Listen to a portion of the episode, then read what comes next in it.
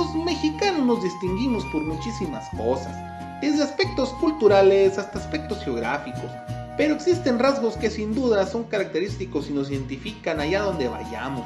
No importa si estamos en el barrio de Tepito o en la lejana China. Gracias a ellos siempre podemos decir es mexicano. La madre en México, también denominada mami, mamita, jefecita, progenitora y un largo etcétera, es tan importante que incluso la palabra madre se dice con cuidado con temor, enmarcado en frases con los más diversos sentidos, pero siempre con aire sobrio, incluso funesto. Y en general evitamos esta palabra al referirnos a esta dulce persona que nos dio la vida y preferimos llamarla mamá. La madre forma parte primordial de nuestra cultura, en un curioso paradigma donde el machismo es una constante, pero el matriarcado rige sobre todas las cosas.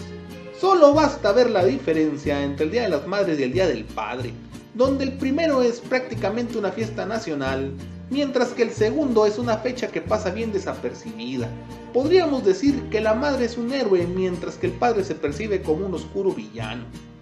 Así pues, la madre se convierte en un objeto de culto en México, derivado de la abnegación, cuidado y sacrificios que profesan por sus vástagos en un país cuyas condiciones son especialmente crueles con las mujeres.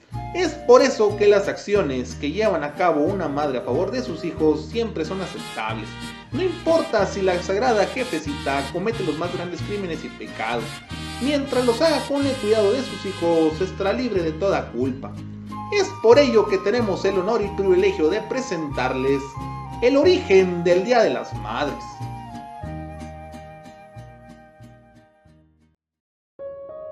La celebración más antigua del Día de la Madre es mitológica.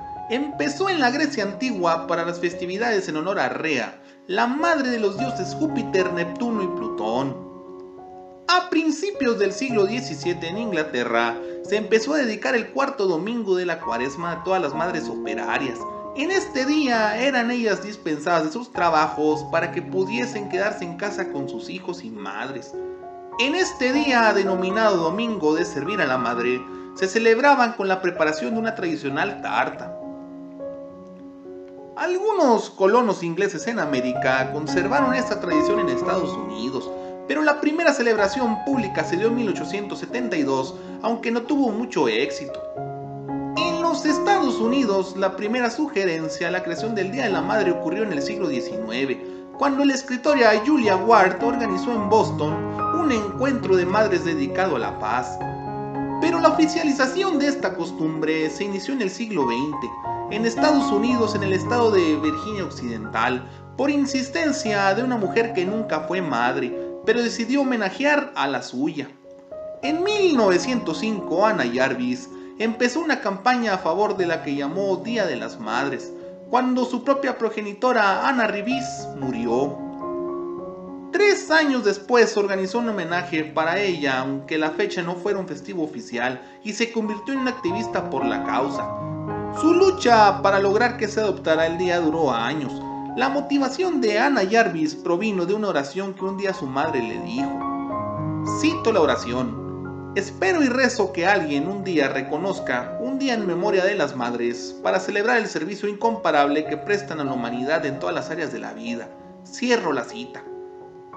La inspiración también llegó al trabajo de la propia madre de Anna Jarvis, Anna Rivis, quien realizó durante la Guerra Civil de Estados Unidos una especie de grupos de trabajo con mujeres para cuidar a soldados y trabajar por las mejoras de la salud pública.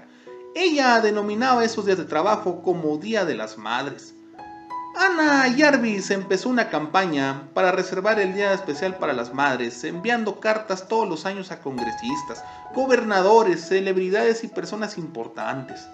Algunos políticos se burlaban de sus esfuerzos, diciendo que si se oficializaba el Día de la Madre tenía que instituir también el Día de la Suegra.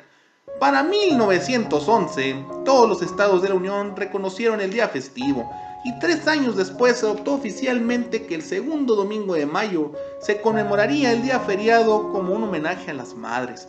El deseo de Ana Jarvis había cumplido y ella finalmente se podía enorgullecer de haber sido la madre del Día de las Madres. Sin embargo, poco después se dio cuenta que había creado un día monstruoso, La fecha conmemorativa se convirtió en un excelente pretexto para los comerciantes que aprovechaban la oportunidad de estimular la compra con regalos.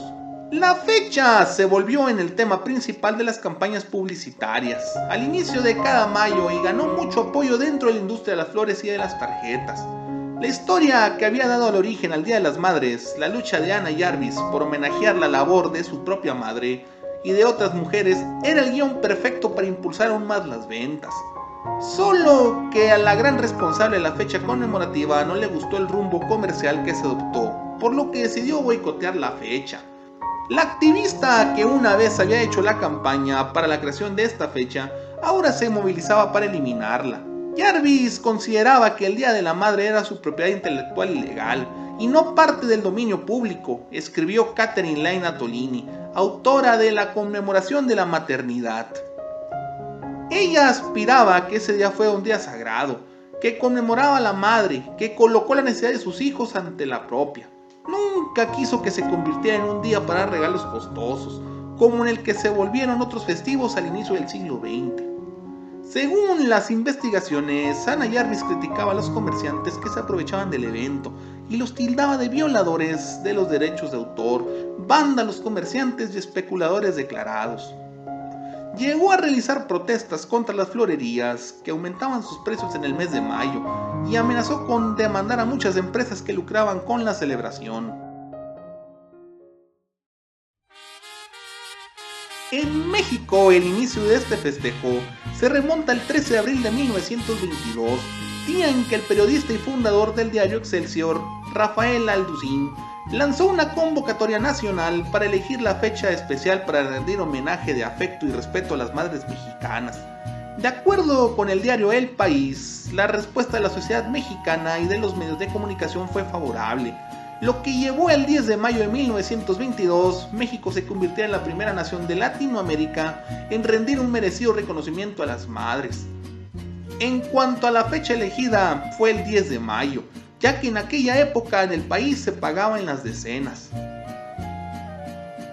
En México, la maternidad representa la protección, la fraternidad, la fe y la seguridad de tener siempre a alguien que no importa lo que suceda, siempre estará ahí para nosotros, para reconfrontarnos, atendernos. Siempre está dispuesta a perdonarnos, pero sobre todo a amarnos incondicionalmente. Muchas felicidades a todas las madres del mundo.